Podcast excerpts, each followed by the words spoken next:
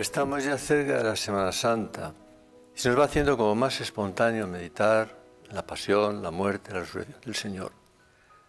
En esos momentos centrales de la historia humana y que realmente iluminan nuestra fe y nuestra vida. Desde Roma resulta fácil recorrer con la oración todos los países, cada centro, cada una de vuestras casas, sobre todo donde ahora hay que vivir un tiempo de confinamiento más estricto por la pandemia del coronavirus. Este pensamiento y esta oración es natural que vayan especialmente a todos los enfermos y a quienes los, y a quienes los cuidan. En estos momentos podemos acompañar al Señor en la pasión desde la cama de un hospital o desde nuestras casas. La cruz es un gran misterio, pero si como Cristo y con Cristo la abrazamos, es luz y fuerza para cada uno y para darla a los demás. Todos esperamos y rezamos con paciencia que termine esta pandemia. En estas circunstancias nos ayuda especialmente a actualizar la fe en el amor de Dios por nosotros y corresponder a ese amor también con el servicio a los demás. Como os recordaba hace poco en una carta, la comunión de los santos nos lleva a hacer propio todo lo que afecta a los demás, porque en verdad podemos repetir con aquellas palabras de San Pablo, que si un miembro sufre, todos sufren con él. Vamos a pedir al Señor y a la Virgen que esto sea así en nosotros.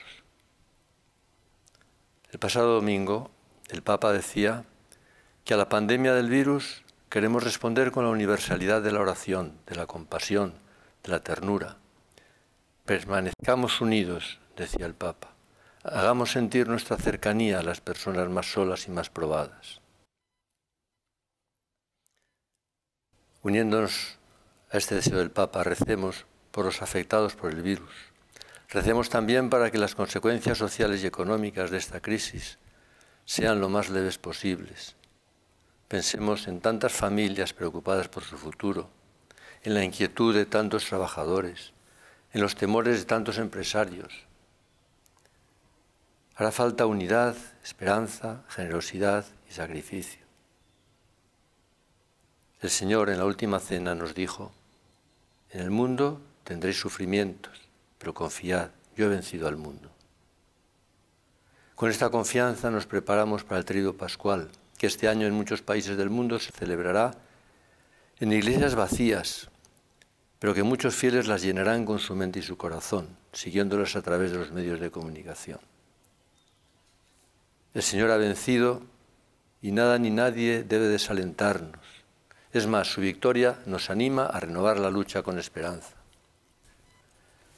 Mientras nos acercamos al jueves santo, cuando celebraremos la institución de la Eucaristía, emociona leer las palabras de Jesús en el Evangelio de San Juan antes de la fiesta de la Pascua, sabiendo Jesús que su hora había llegado para pasar de este mundo al Padre, habiendo amado a los suyos que estaban en el mundo, los amó hasta el extremo. Antes de la fiesta de la Pascua, sabiendo Jesús que su hora había llegado para pasar de este mundo al Padre, habiendo amado a los suyos que estaban en el mundo, los amó hasta el extremo. Vámonos con la imaginación al cenáculo de Jerusalén para contemplar esta gran demostración de amor que el Señor nos da. Nuestro Dios es siempre cercano, pero en la Eucaristía se nos entrega con su cuerpo, con su sangre, con su alma, con su divinidad. Nadie está excluido de este amor. Jesús nos ha amado a todos hasta el extremo.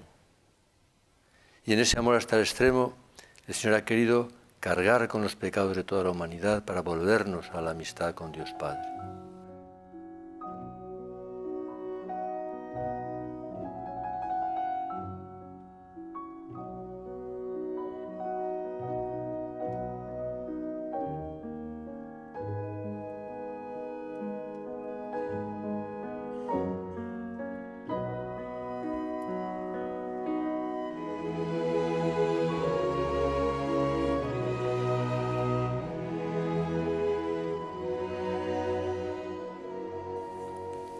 Jueves santo, recordamos el momento en el que el Señor instituyó la Eucaristía el sacrificio sacramental de nuestra redención.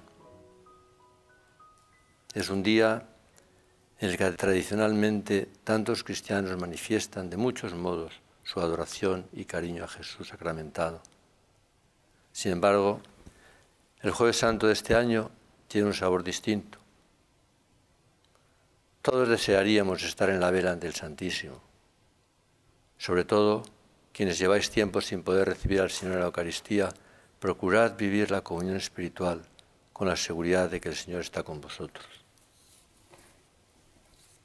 Estamos ante una ocasión única y distinta en la que con la ayuda de Dios podemos crecer en amor a Jesús de Eucaristía, a la misa, de un modo nuevo.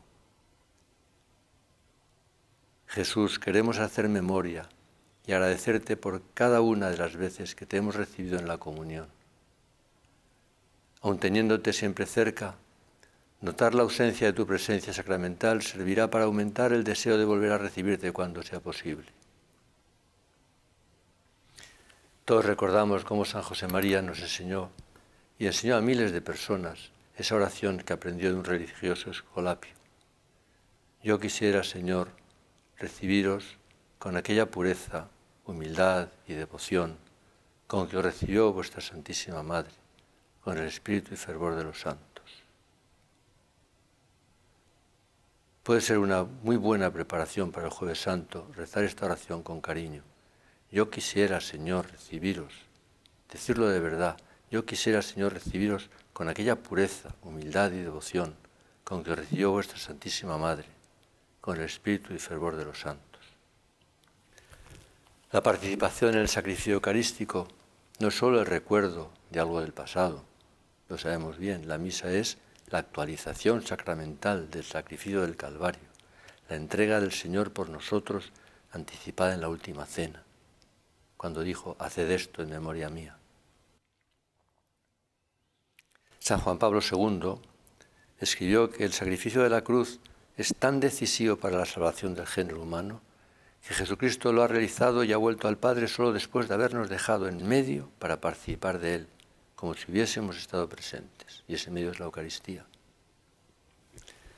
La Iglesia hace sacramentalmente presente la pasión y la muerte de Cristo en cada celebración de la misa.